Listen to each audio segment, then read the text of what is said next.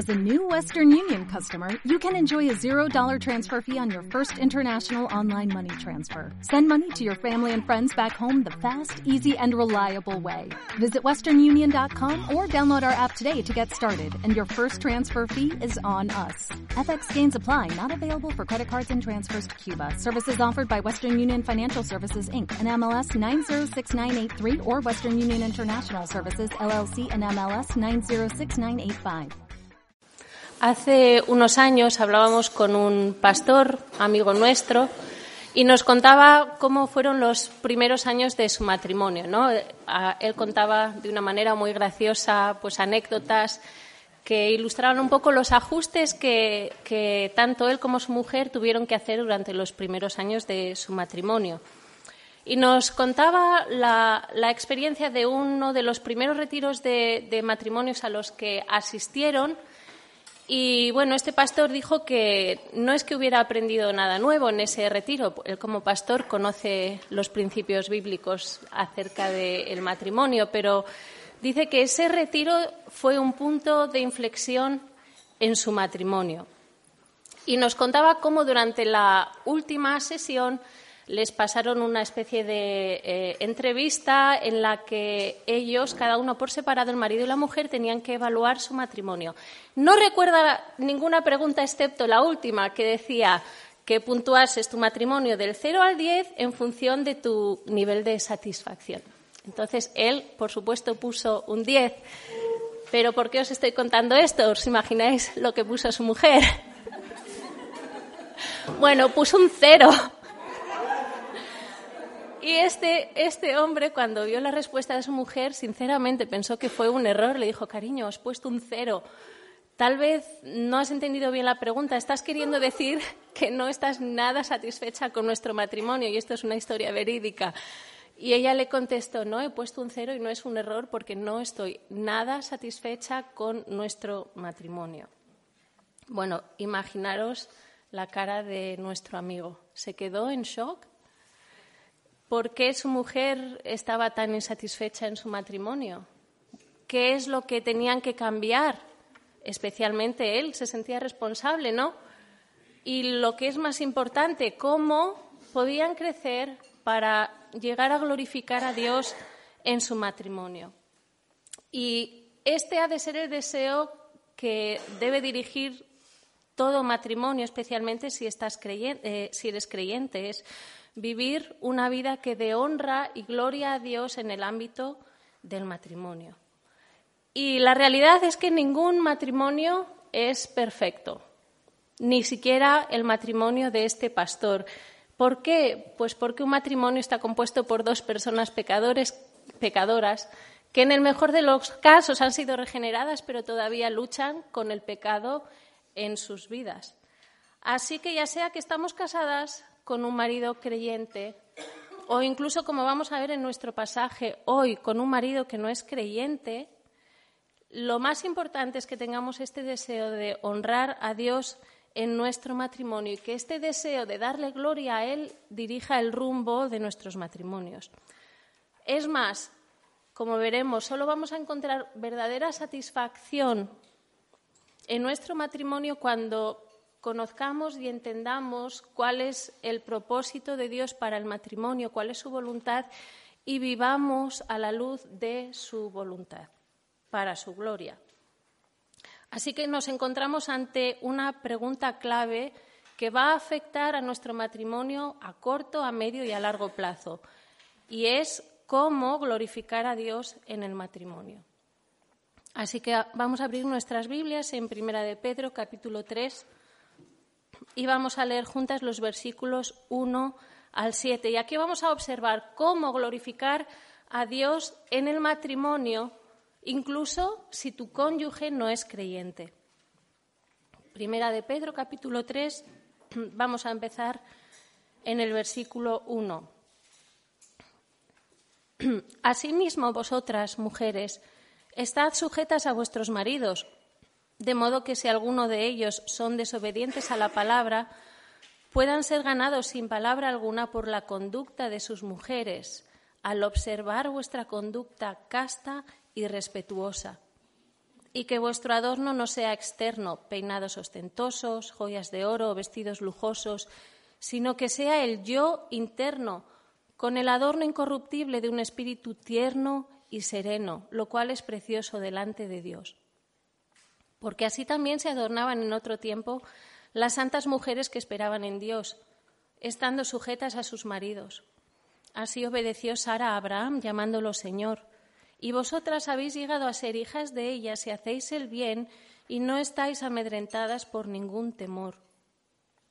Y vosotros, maridos, igualmente, convivid de manera comprensiva con vuestras mujeres, como con un vaso más frágil, puesto que es mujer, dándole honor como a coheredera de la gracia de la vida, para que vuestras oraciones no sean estorbadas. En este pasaje vamos a ver cómo glorificar a Dios en el matrimonio. Y las circunstancias de todas las que estamos aquí pueden ser variadas. También lo eran en, el contexto en el que Pedro escribe. La audiencia a la que Pedro escribe, recordemos que estaban viviendo circunstancias particulares. Ellos estaban sufriendo por seguir a Cristo. Muchos de estos creyentes eran judíos que habían tenido que huir de sus ciudades de origen, dejarlo todo atrás y dispersarse por lo que hoy conocemos como Turquía. Incluso, como vamos a ver hoy, parte de los creyentes a quienes Pedro se dirige eran personas que se habían convertido a Cristo después en estos nuevos lugares en los que estaban residiendo, mientras que sus familiares no eran creyentes. Así que Pedro les escribe para enseñarles a responder ante la persecución y el sufrimiento de una manera que glorificaba a Dios. Lo que Pedro quiere es ayudarles a vivir aquí y ahora con una perspectiva eterna, con sus ojos puestos en Cristo, diríamos con una perspectiva tridimensional. ¿Por qué? Porque a veces afrontamos nuestros problemas mirando a nuestra situación aquí y ahora, pero no sabemos ver más allá. Y Dios tiene una perspectiva eterna aún en medio de nuestras dificultades y es algo que nos hace mucho bien cuando tenemos en cuenta. La sección que vamos a estudiar hoy, además, se encuentra dentro de un mandato, digamos, unos versículos cabecera que son los que eh, dirigen la instrucción de Pedro en estas secciones. Recordáis, se encuentra en Primera de Pedro, capítulo 2, versículos 11 y 12. Este es el mandato que dirige la sección que vamos a estudiar hoy. Vamos a leerlo. Primera de Pedro 2, 11 y 12 dice, mantened entre los gentiles una conducta irreprochable, a fin de que en aquello que os calumnien como malhechores, ellos, por razón de vuestras buenas obras, al considerarlas, glorifiquen a Dios en el día de la visitación.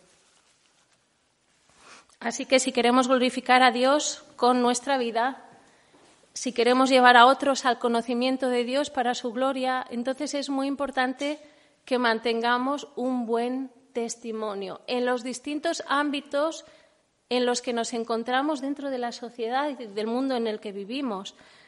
Pedro hace referencia, como ya hemos visto, a distintos ámbitos, desde un ámbito más general a uno más específico. Comienza en el versículo 13 de este capítulo 2. Pedro empieza hablando del ámbito del gobierno, ¿os acordáis? Continúa en el versículo 18 hablando desde el ámbito del trabajo. Y ahora llegamos al capítulo 3 y Pedro va a hablarnos desde un ámbito más específico, el ámbito matrimonial. Así que nuestro pasaje en esta mañana se centra en este último ámbito y nos va a enseñar cómo glorificar a Dios en el matrimonio. Y en este pasaje vemos que hay dos grandes instrucciones que nos van a ayudar a cumplir este propósito de dar gloria a Dios. La primera instrucción va dirigida a las mujeres. Pedro les dice, la mujer ha de someterse a su marido. Esta es la instrucción general. La mujer ha de someterse a su marido. Y lo vamos a ver en los versículos 1 al 6. También encontramos una segunda instrucción que va dirigida a los maridos y dice que el marido ha de convivir comprensivamente con su mujer. Y lo vamos a ver en el versículo 7. Ahora, en esta mañana nos vamos a centrar especialmente en la instrucción que Dios nos da a nosotras por dos razones, porque todas las que estamos aquí somos mujeres y también porque, si os dais cuenta, la mayor parte de la sección que vamos a, estudiar hoy, seis de los siete versículos, están dedicados precisamente a nosotras, las mujeres. Además, el pasado miércoles 29 de enero nuestro amigo, el pastor John Fernández, se dirigió a los hombres de nuestra congregación y les habló precisamente de Primera de Pedro 3, versículo 7. Así que la grabación está disponible y os invito a escucharla. Ahora, antes de entrar en la instrucción que Dios nos da a nosotras como mujeres casadas, no podemos pasar por alto el versículo 7 y ya está. ignorarlo. Entonces hoy vamos a hacer algo un poco distinto y vamos a empezar por ese versículo, vamos a verlo un poco eh, de manera general para luego poder centrarnos y explayarnos en los versículos que a nosotras nos afectan, ¿vale? Así que hoy vamos a empezar por el versículo 7. Ahí encontramos la instrucción de Dios eh, en la que dice que el marido ha de convivir comprensivamente con su mujer. Vamos a empezar leyendo el versículo 7 que dice, y vosotros, maridos, igualmente, convivid de manera comprensiva con vuestras mujeres como con un vaso más frágil, puesto que es mujer, dándole honor como a coheredera de la gracia de la vida para que vuestras oraciones no sean estorbadas. El llamado de Dios para el marido creyente que vemos en este versículo es opuesto a lo que se esperaba de los hombres en la cultura en la que Pedro y estos creyentes vivían. En esa cultura un hombre, un marido, podía divorciarse de su mujer sin razón alguna. Hasta podía matarla sin tener que dar explicaciones. Fijaros, lejos de seguir la influencia de la sociedad, Dios ordena que el marido conviva comprensivamente con su mujer. Quien piense que los principios que encontramos en la Biblia estaban determinados por la sociedad o la cultura de su momento, se equivoca. Mirad lo que dice Dios. Y vosotros, maridos, igualmente, convivid de manera comprensiva con vuestras mujeres. Este mandato a convivir de manera comprensiva en el original implica la acción continua por la, por la que el marido vive junto a su mujer con sabiduría, siendo sensible a las necesidades de su mujer, con la intención de conocerla y comprenderla de una manera íntima. Implica convivir con ella de esta manera íntima en todos los sentidos, incluyendo el ámbito sexual. Ahora, ¿os imagináis lo chocante que habrá sido para un hombre de esta época escuchar cuál es el estándar de Dios para él como marido? Esta enseñanza era revolucionaria y contracultural. Y para convivir comprensivamente con su mujer, si vemos nuestro texto, nos daremos cuenta que Dios le pide al marido que le trate con delicadeza y honor. Mirad la segunda parte del versículo 7. Continúa diciendo que el marido debe convivir con su mujer como con un vaso más frágil, puesto que es mujer, dándole honor como a coheredera de la gracia de la vida. Dice que la mujer no está diciendo que es débil, el hombre es fuerte, dice que el marido debe tratar a la mujer como un vaso más frágil. ¿Por qué? Porque por regla general la fisionomía de una mujer es menos robusta y menos voluminosa que la de un hombre, no hay que ir más allá. En ese sentido, Pedro quiere asegurarse de que el marido entienda que debe tratar a su mujer con delicadeza, que debe ser eh, respetuoso hacia ella, que debe protegerla, que debe tratarla con tacto. Una vez escuché a un em, predicador poner eh, la similitud de, no sé, una taza de estas de té de porcelana china, ¿no? cómo cuidas esa taza? la cuidas con delicadeza porque es una pieza hermosa y en un sentido frágil.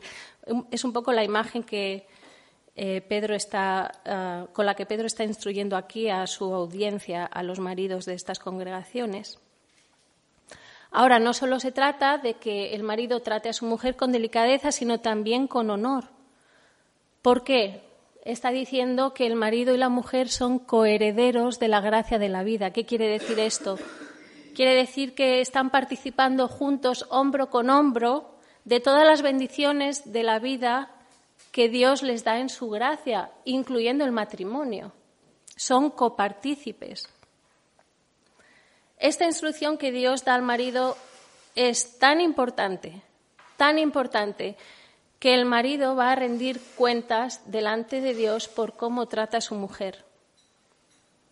El marido ha de someterse a la instrucción que Dios le da y dependiendo de la manera en la que él trate a su mujer, así va a ser su relación con Dios. Es decir, un marido que no se somete en su relación con su mujer a la instrucción que Dios le da, no va a gozar de una buena comunión con Dios. ¿Qué dice la última parte del versículo 7? Sus oraciones serán estorbadas, no van a pasar del techo. Esta es la instrucción, a grosso modo, que Dios da para los maridos. ¿Pensáis que lo tienen fácil? Yo creo que no. Creo que es un estándar altísimo y es porque Dios nos tiene en gran estima y consideración. Pero quisiera que en esta mañana no nos escondamos detrás de la instrucción que Dios da a los maridos y pensemos que, bueno, como no nos tratan como deberían, pues, pues es normal que yo no asuma la instrucción que vamos a ver ahora.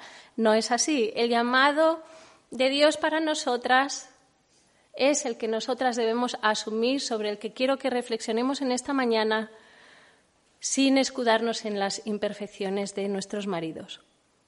¿Por qué? Porque si queremos glorificar a Dios en nuestro matrimonio, nosotras, de manera personal, debemos vivir a la luz de la instrucción que Dios nos da en nuestro rol como esposas. Así que vamos a ver cuál es esa instrucción por la que podemos dar gloria a Dios en nuestro matrimonio. Dice que la mujer ha de someterse a su marido. Lo vamos a ver en los versículos del 1 al 6. Vamos a empezar por el versículo 1. Asimismo, vosotras, mujeres, estad sujetas a vuestros maridos, de modo que si alguno de ellos son desobedientes a la palabra, puedan ser ganados sin palabra alguna por la conducta de sus mujeres. Sabemos que las mujeres a quienes Pedro se dirige posiblemente se habían convertido a Cristo estando ya casadas. ¿Por qué digo esto? Porque la enseñanza que encontramos en la Biblia es que eh, un creyente se case con otro creyente. Primera de Corintios 7:39 dice que si uno desea casarse como creyente debe casarse en el Señor. Esto quiere decir con otro creyente. También sabemos que los maridos a quienes los maridos de estas mujeres a quienes Pedro se dirige, algunos de ellos rechazaban la palabra. Por eso dice que eran desobedientes a la palabra. Ahora, este no es un rechazo puntual, en el, en el original implica un rechazo continuo a la palabra de Dios, al mensaje del Evangelio. Imaginaros los retos que esta situación podía acarrear al matrimonio de estas mujeres. Además, pensad que la mujer en el siglo I estaba bajo la patria potestad de su padre hasta que se casaba y entonces pasaba a estar bajo la patria potestad de su marido. Es decir, no tenía voz ni voto. Era considerada junto a sus hijos poco más que un animal y por tanto era vulnerable al maltrato y el abandono de su marido. Una mujer convertida a Cristo sin el consentimiento o el beneplácito de su marido podía meterse en serios problemas. Es por eso que Pedro les dedica la mayor parte de esta sección a ellas. Les dedica seis de los siete versículos. ¿Por qué? Porque necesitaban una enseñanza más extensa, porque ellas estaban en una situación de riesgo. Ahora vamos a ver en qué consiste esta instrucción. El llamado principal que Dios le da a la esposa es a someterse voluntariamente a su marido. Ya hemos visto que no es la primera vez que Pedro habla del sometimiento. Este ha sido el hilo conductor de los versículos anteriores. ¿Qué ha venido enseñando Pedro? Bueno, que la manera de vivir de un creyente que desea glorificar a Dios debe estar caracterizada por una cualidad. ¿Cuál es esta cualidad? La sumisión, ¿verdad? Un creyente debe caracterizarse por la sumisión en los distintos ámbitos de relación dentro de la sociedad en la que vive. Por eso Pedro comienza con un asimismo, es lo primero, la primera palabra que nos encontramos en el versículo 1. ¿Qué significa? Significa igualmente o de la misma manera. Lo que Pedro está diciendo es, mirad, de la misma manera que los creyentes estáis llamados a someteros a las autoridades, y de la misma manera que los creyentes que sois esclavos estáis llamados a someteros a vuestros amos, lo que hoy en día equivale al jefe, las mujeres creyentes casadas debéis someteros a vuestros maridos. Ahora, ¿qué, significa someterse en el matrimonio? Someterse en el matrimonio significa asumir voluntariamente un rol subordinado al de liderazgo de nuestro marido. En este caso, la mujer se somete al marido, ¿verdad? Ahora, me gustaría que eh, prestemos atención porque el sometimiento al marido no tiene las mismas connotaciones que tiene el sometimiento de un esclavo a su amo. La relación entre un marido y una mujer se establece en un marco completamente distinto. Es el mismo mandato, tiene el mismo significado, la acción a realizar es la misma, pero el contexto de la relación es totalmente diferente porque estamos hablando de una relación basada en un pacto que el marido y la mujer hacen, en una relación de alianza, en una relación de intimidad. Génesis 1.27 nos enseña que tanto el hombre como la mujer fueron creados a imagen de Dios. ¿Recordáis? Dice varón y hembra los creó, a imagen de Dios los creó. ¿Qué quiere decir esto? Que tanto el hombre como la mujer son iguales ante Dios en cuanto a imagen. En el versículo 28 sigue diciendo, y los bendijo Dios y les dijo, sed fecundos y multiplicaos y llenad la tierra y sojuzgadla. Fijaros, ambos tenían la responsabilidad de gobernar sobre la tierra, eran compañeros, colaboradores, eran coadministradores sobre la creación. Si seguimos Génesis 2.18 nos dice que Dios creó primero al hombre y luego creó a la mujer a partir del hombre. Y Dios creó a la mujer con el propósito de que ella fuera su ayuda idónea. Por eso la creó con una fisionomía femenina distinta a la del hombre. Y el resto de las escrituras nos explican que esta es la razón por la cual el marido y la mujer tienen funciones o roles distintos dentro del matrimonio. Dios ha creado al marido y a la mujer con funciones distintas. El marido tiene el rol de liderar y la mujer tiene un rol subordinado para poder ser su ayuda idónea para complementarle. Pero ambos roles, y esto es muy importante, se establecen en una relación de igual a igual. Y si queremos saber cuál es el propósito primordial de la relación matrimonial, tenemos que recordar el pasaje de Efesios 5. Aquí Dios nos enseña que un matrimonio, según Dios, tiene como misión reflejar una realidad espiritual. Os lo voy a leer. Efesios 5, empezando en el versículo 22, dice, las mujeres estén sometidas a sus propios maridos como al Señor, porque el marido es cabeza de la mujer así como Cristo es cabeza de la Iglesia, siendo él mismo el Salvador del cuerpo. Pero así como la Iglesia está sujeta a Cristo, también las mujeres deben estarlo a sus maridos en todo. Versículo 25. Maridos, Amad a vuestras mujeres, así como Cristo amó a la Iglesia y se dio a sí mismo por ella. Saltamos al 28 que dice así también deben amar los maridos a esas mujeres como a sus propios cuerpos. Fijaros, Dios ha diseñado el matrimonio como una relación entre el hombre y la mujer en la que cada uno tiene un rol distinto, pero cumple un mismo propósito, que es reflejar la belleza de la relación que hay entre Cristo y su Iglesia. La mujer se va a someter a su propio marido como la Iglesia se somete a Cristo y el marido va a amar a su mujer sacrificadamente, poniendo sus intereses por delante, los de la mujer por delante de los suyos propios, para reflejar el amor que Cristo ha mostrado hacia su iglesia. ¿Veis lo importante que es entender el marco en el que recibimos esta instrucción? La idea de que la esposa se someta voluntariamente a su marido es el diseño perfecto de Dios para un matrimonio, para una relación matrimonial próspera, satisfactoria para ambos y sobre todo que dé gloria a Dios. Pero fijaros, también es un mandato unilateral y por eso decimos que es voluntario. ¿A quién se lo pide Dios? A la esposa, no le dice al marido que domine o someta a su esposa. Tampoco le dice a la esposa, sométete a cualquier hombre. No, solo a su marido, porque ese sometimiento se hace en el contexto de la unión, el pacto y la intimidad matrimonial en la que lo que ha de predominar es el amor y el servicio mutuo.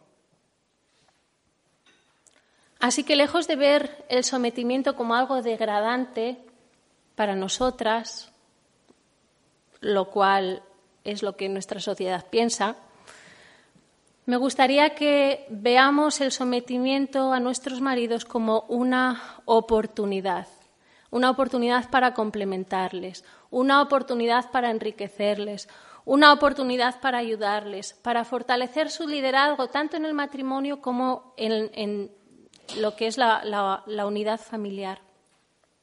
Y eso requiere de nosotras que seamos mujeres activas, mujeres avispadas, inteligentes, que seamos honestas y valientes cuando tenemos algo que decir que nos preocupa o pensamos que no va bien, que ejerzamos nuestro rol con creatividad, siempre y cuando no usurpemos la autoridad de nuestro marido. Ahora, este pasaje nos presenta una pregunta. ¿Qué pasa en el contexto de la unión matrimonial en la que uno de los cónyuges no es creyente? ¿No está la mujer en desventaja cuando su marido no es creyente? Bueno, recordemos que Dios desea que un creyente se case con otro creyente, eh, pero Pedro está eh, enfrentando una situación, una circunstancia sobrevenida en la que había mujeres que, estando casadas, se habían convertido a Cristo. ¿Y cuál es el mandato? Fijaros, no cambia el mandato, el mandato es el mismo. El mandato a someternos voluntariamente a nuestros maridos es aún más urgente, si cabe, en el caso de una mujer que está casada con un marido no creyente. ¿Sabéis por qué? Porque esta situación le da a la mujer la oportunidad de ser una influencia santificadora en su hogar, en su matrimonio, si sigue el consejo de Dios. ¿Y qué dice Dios que ha de hacer la mujer en esta situación? Bueno, dice que no abandone a su marido a no ser que él quiera separarse. Primera de Corintios 7:13 dice, y la mujer cuyo marido no es creyente y él consiente en vivir con ella, no abandone a su marido, porque el marido que no es creyente es santificado por medio de su mujer. Versículo 15. Sin embargo, si el creyente, si el que no es creyente se separa, que se separe. En tales casos, el hermano o la hermana no están obligados, sino que Dios nos ha llamado a vivir en paz. Dios dice entonces que la mujer casada con un marido no creyente no debe abandonarle, y en el pasaje que tenemos hoy delante dice además que ha de someterse a Él. ¿Por qué? Porque así puede ganarle para Cristo, fijaros, sin palabra alguna por su conducta. Lo vemos al final de este versículo 1. Ahora, yo me imagino que la idea de someterse a un marido no creyente puede hacerle sentir a una mujer más vulnerable, ¿no? Al fin y al cabo, un marido no creyente no tiene al Espíritu Santo para ayudarle y capacitarle a seguir el ejemplo de Cristo. Me imagino que vivir con un marido no creyente puede, puede dar lugar a conflictos que se podrían resolver más fácilmente cuando el marido desea agradar a Dios. Sin embargo, Dios dice que hay esperanza para un matrimonio así. Debemos recordar esto. Una mujer creyente puede ganar a su marido para Cristo sin palabra alguna, es decir, sin necesidad de argumentar, de discutir o de intentar convencerle. Y si tú estás en esta situación, entonces invierte en tu matrimonio con la estrategia adecuada. Impacta la vida de tu marido por medio de tu conducta, por tu manera de vivir, por tu manera de tratarle. Haz el propósito de ser menos insistente y más considerada hacia tu marido. Esta conducta va a ser la mejor herramienta evangelística. Hay un comentarista que dice, a veces los esfuerzos de la esposa por cambiar a su esposo y sus muchas palabras pueden dificultar el trabajo de Dios en el esposo. Es mucho más efectivo someterse a la manera de Dios, demostrando confianza en Él y permitir que Dios lide a su manera con el esposo. Por tanto, estamos viendo que someterse al marido en el matrimonio significa asumir un rol subordinado al liderazgo de nuestro marido, con el fin de apoyarle, ayudarle, enriquecerle en la responsabilidad que Dios le da como cabeza en el hogar.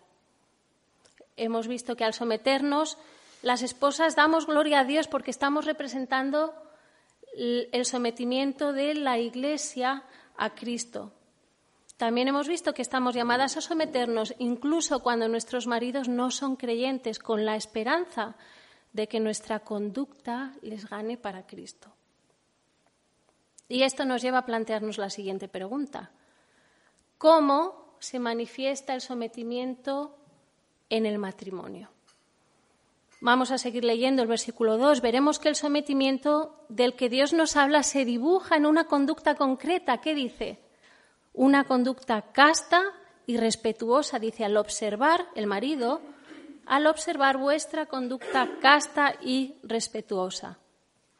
La esposa creyente glorifica a Dios en su matrimonio cuando se somete a su marido con una conducta de pureza y de respeto hacia él. Fijaros que esta conducta es visible, el marido la puede observar. Ahora, ¿qué quiere decir una conducta casta o pura? Bueno, tiene un sentido muy amplio, pero por el contexto yo asumo que significa que es una conducta limpia, sin mancha, también tiene un aspecto de modestia. Podríamos decir que lo que el marido observa en su mujer es un comportamiento apropiado o incluso intachable. También dice que la conducta de ser respetuosa, es decir, que la mujer trate a su marido con respeto y dignidad. Podríamos decir que lo que el marido observa en su mujer es que lo toma en consideración.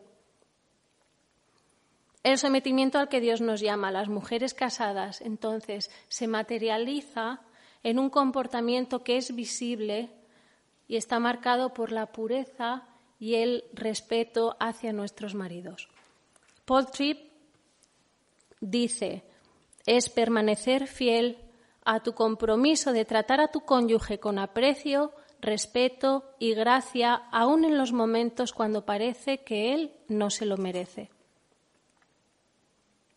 Cómo tratamos a nuestros maridos en casa, cómo respondemos a nuestros maridos aun cuando no estamos de acuerdo y tenemos ahí ojitos vigilándonos, nuestros hijos nos están observando, cómo lidiamos con un conflicto, cómo hablamos de nuestros maridos a nuestras amigas,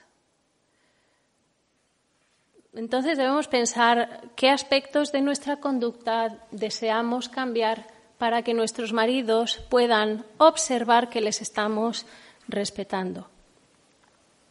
Nuestra conducta habla más que mil palabras. Sin embargo, fijaros, hay algo más. ¿Creéis que es posible mostrar una conducta adecuada con una actitud inadecuada?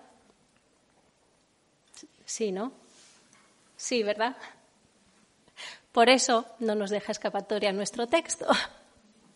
Y nos dice que tenemos que adornar de una manera concreta este sometimiento. ¿Cómo debemos adornar el sometimiento al que Dios nos llama? Bueno, vamos a seguir leyendo el versículo 3. Dice, y que vuestro adorno no sea externo, peinados ostentosos, joyas de oro, vestidos lujosos, sino que sea el yo interno, con el adorno incorruptible de un espíritu tierno y sereno, lo cual es precioso delante de Dios.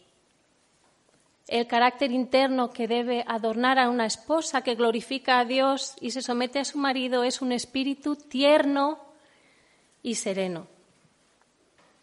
Lo que está haciendo este versículo es contrastar aquello en lo que no tenemos que poner nuestro énfasis respecto a aquello en lo que sí merece la pena invertir. Pedro quiere enfatizar que la belleza real y duradera no tiene nada que ver con nuestra belleza exterior, sino con nuestro corazón, con lo que somos en nuestro interior, con nuestro carácter. Y esta es la parte que a Dios le interesa, que cultivemos un espíritu tierno y sereno. ¿Qué significa este espíritu tierno?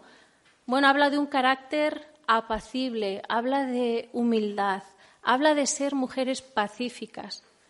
La mujer de la que habla este versículo se viste de mansedumbre. ¿Qué significa tener un espíritu sereno? Se refiere a ser capaz de dar una respuesta reposada, controlada. La mujer de la que habla este versículo se viste de dominio propio. Entonces Dios quiere que nos adornemos con un carácter marcado por la mansedumbre y el dominio propio. Dios quiere que el sometimiento que mostramos a nuestros maridos venga con el complemento adecuado. La semana pasada tuvo lugar la entrega de los Oscars en Los Ángeles. Bueno, ya sabemos que su alfombra roja es la más esperada y es una noche en la que abunda el glamour, pero de vez en cuando vemos algunos patinazos estilísticos, ¿verdad?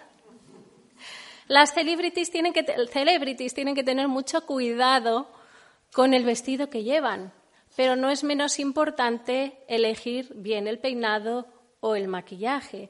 Es decir, si no cuidan los complementos, pueden arruinar su look. Y en un sentido nos pasa a nosotras lo mismo.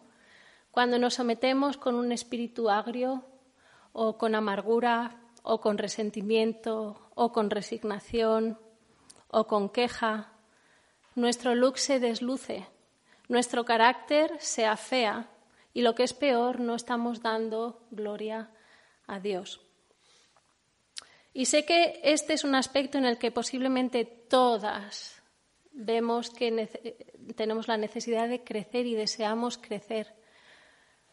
Conforme estudiaba este pasaje, mm, yo le decía a David, no me, no me causa ningún problema entender que el plan de Dios para mí es someterme y lo quiero hacer con gozo, pero me siento impotente cuando me habla de este carácter tierno y sereno.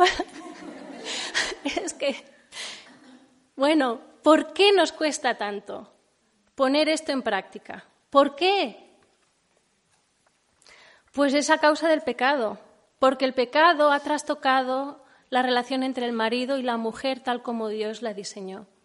Es mi naturaleza pecaminosa la que me lleva a rebelarme y a querer hacer las cosas a mi manera y cuando no, me enfado, ya sea que lo muestre por fuera o esté en ebullición por dentro. Fijaros, en Génesis 3 vemos que Adán y Eva desobedecen y el pecado entra en el mundo para quedarse. Y Adán y Eva tienen que afrontar las consecuencias porque entra la maldición. Mirad lo que Dios le dice a Eva. En gran manera multiplicaré tu dolor en el parto. Con dolor darás a luz los hijos. Con todo, tu deseo será para tu marido y él tendrá dominio sobre ti. ¿Qué quiere decir esto? ¿Qué quiere decir tu deseo será para tu marido? En palabras de Piper, significa que cuando el pecado se enseñorea de la mujer, el deseo de la mujer va a ser dominar, someter o explotar al hombre. Y cuando el pecado se enseñorea del hombre, va a responder de la misma manera y con su fuerza someterá a la mujer o se enseñoreará sobre ella. En fin, que la masculinidad y feminidad, tal como Dios las creó, se han depravado y corrompido a causa del pecado. La esencia del pecado es esta autosuficiencia y autoexaltación. Primero se muestra nuestra rebelión contra Dios y luego en nuestra explotación o dominio de unos a otros. Tenemos la tendencia innata a desear enseñorearnos de nuestros maridos como consecuencia del pecado. Por tanto, someternos no es fácil. Y si someternos en sí es un reto, cuánto más lo es hacerlo con este espíritu tierno y sereno. Sin embargo, gracias a la obra de Cristo en la cruz, quien venció el poder y el dominio del pecado, el cambio en nuestras vidas es posible gracias a Cristo y por medio de la obra del Espíritu Santo, transformándonos progresivamente. Dios desea transformarnos y moldearnos y hacernos crecer en mansedumbre y serenidad. No es una meta inalcanzable y prueba de ello son los modelos de mujeres que ya lo alcanzaron en el pasado y hacia quienes Dios nos apunta. ¿Quiénes son algunos de estos ejemplos? Bueno, vamos a seguir leyendo los versículos 5 y 6. Porque así también se adornaban en otro tiempo las santas mujeres que esperaban en Dios, estando sujetas a sus maridos. Así obedeció Sara a Abraham, llamándolo Señor. Y vosotras habéis llegado a ser hijas de ella si hacéis el bien y no estáis amedrentadas por ningún temor.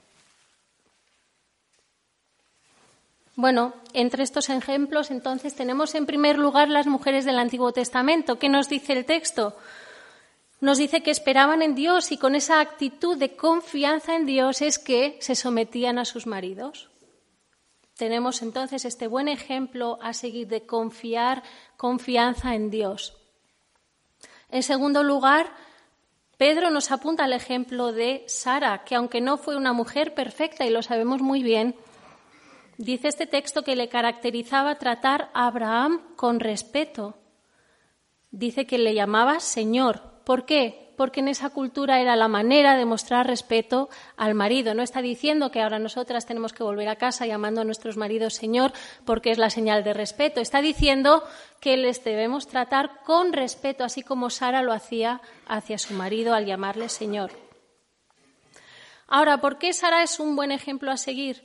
También bueno, sigue diciendo el versículo 6 que ella obedeció a Abraham. Ella se sometió a Abraham. pero si repasamos la vida de Sara, bueno, tuvo sus errores y manipulaciones por ahí, pero no nos vamos a centrar en eso porque creo que no es lo que le caracterizaba, si no, no nos la pondrían como ejemplo. ¿Recordáis en Génesis 20 hay un episodio eh, que nos cuenta el momento en el que Abraham y Sara pasaban por las tierras de un rey llamado Abimelech. Entonces Abraham le pide a Sara que se haga pasar por su hermana. No es la primera vez que le pide eso. En realidad, Sara era medio hermana de Abraham, era pariente. El caso es que eh, Sara obedece y hace como Abraham le pide. Pero ¿qué pasa? Que Sara está en una situación de riesgo porque Sara es llevada al harem del rey y queda a expensas de ser obligada a mantener relaciones sexuales con Abimelech. ¿Qué es lo bonito de esta historia? Que Dios interviene y no deja que nada le suceda a Sara. El punto es que Sara se sometió y obedeció a la petición de su marido en una situación de riesgo para ella. Pero más aún lo que quiero enfatizar es que Dios cuidó de Sara, le protegió no estaba desamparada y tampoco nosotras lo estamos. el mes pasado vimos otro ejemplo, el ejemplo supremo, el ejemplo de nuestro Señor Jesucristo. Él también se sometió. Se sometió al Padre por cumplir su voluntad y se, encomendó a Él en una actitud de confianza, eh, de confianza absoluta cuando llegó el momento de enfrentar un sufrimiento injusto y brutal que lo llevó a la cruz. En 1 de Pedro 2.23 dice que cuando padecía no amenazaba, sino que se encomendaba a aquel que juzga con justicia. Y nosotras como creyentes tenemos el ejemplo perfecto de Cristo, pero aún el ejemplo imperfecto de alguien como Sara. En el poder del Espíritu Santo podemos seguir ese ejemplo si respondemos de dos maneras. ¿Qué nos dice nuestro texto? Si hacemos lo correcto delante de Dios, que en este contexto es someterse, y no nos dejamos llevar por nuestros miedos. Es lo que el texto resalta de Sara al final del versículo 6. Miradlo vosotras mismas. Vosotras habéis llegado a ser hijas de ella si hacéis el bien y no estáis amedrentadas por ningún temor. Este es el punto. Sara hizo lo correcto. Trató a su esposo con respeto y se sometió motivada por su confianza en Dios.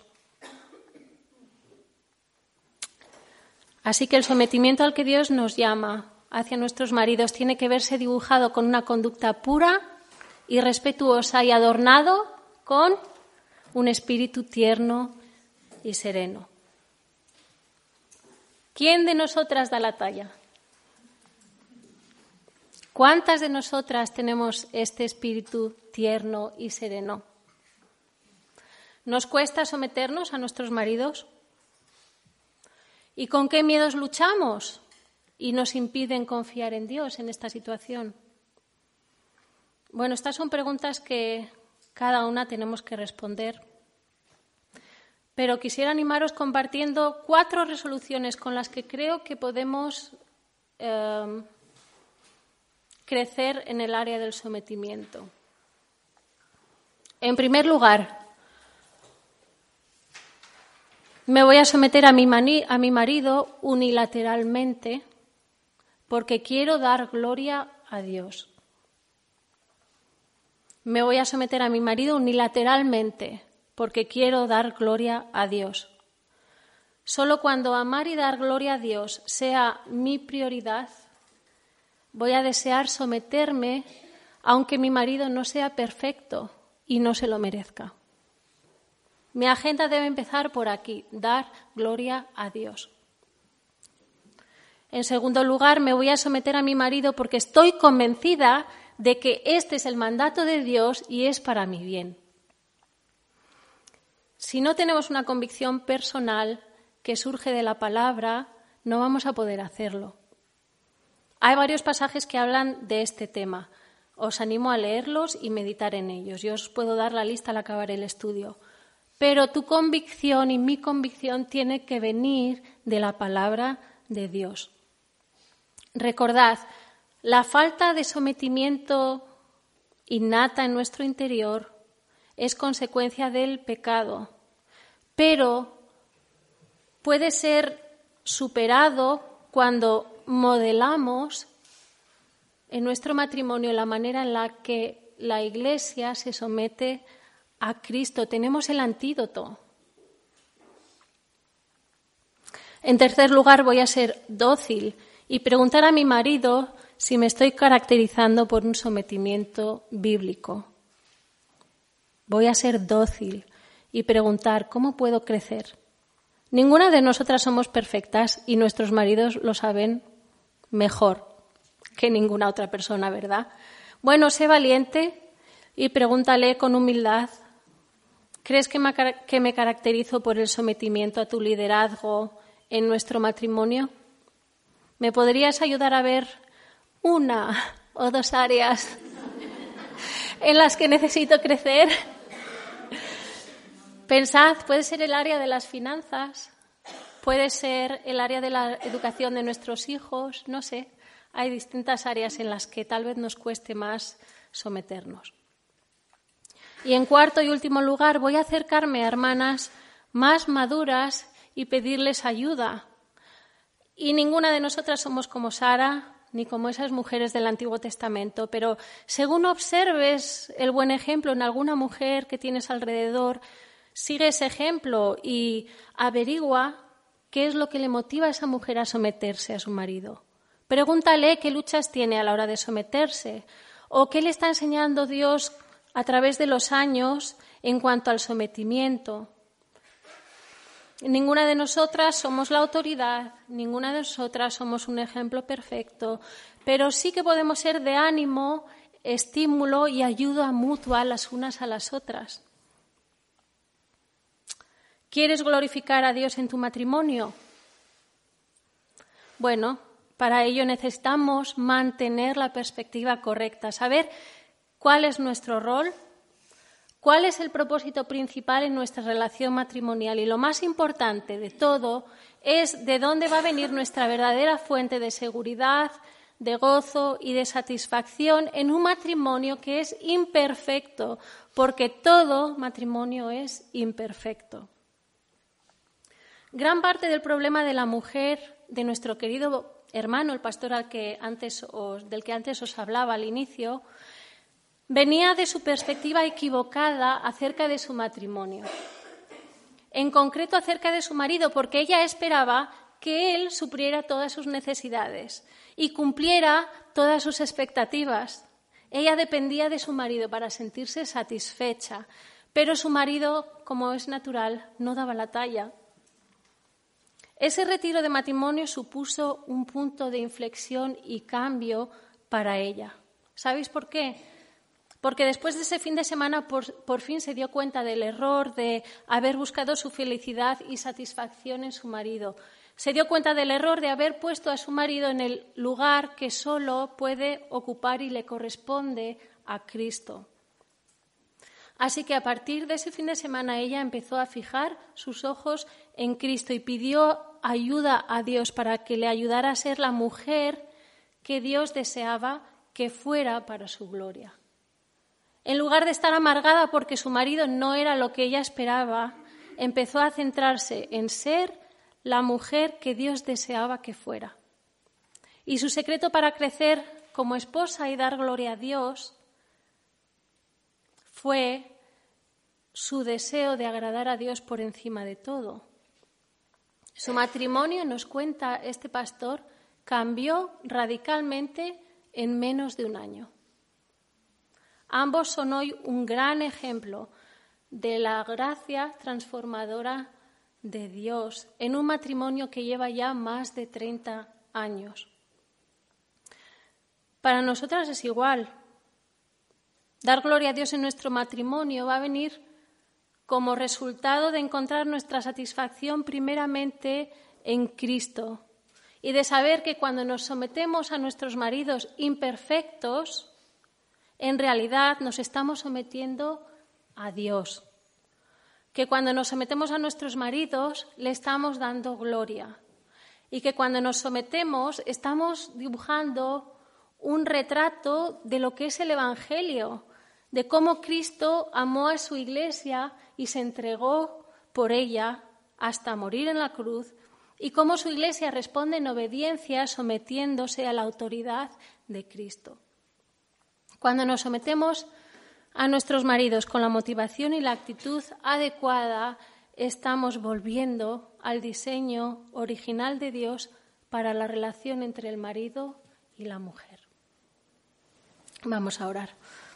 Señor, te damos gracias por tu palabra y Gracias sobre todo porque, eh, Señor, tenemos al Espíritu Santo trabajando en nosotras y tu palabra dice que aquel que comenzó la buena obra en nosotras la, perfeccionará hasta el día de Jesucristo. Y, Señor, deseamos crecer en, eh, en nuestro papel como esposas, Señor, como mujeres casadas y darte toda la gloria, Señor.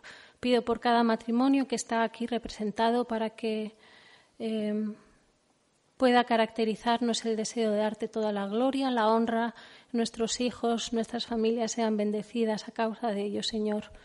y el buen testimonio redunde para que otros puedan venir a Cristo. Y si hay maridos no creyentes, Señor, pido que toque sus corazones para que puedan venir al conocimiento de, de tu gracia, Señor, y sobre todo que des la perspectiva adecuada para las mujeres para poder comportarse de una manera casta, respetuosa, Señor, con un espíritu tierno y sereno para la gloria de tu nombre a pesar de las circunstancias y de las imperfecciones, Señor, del matrimonio.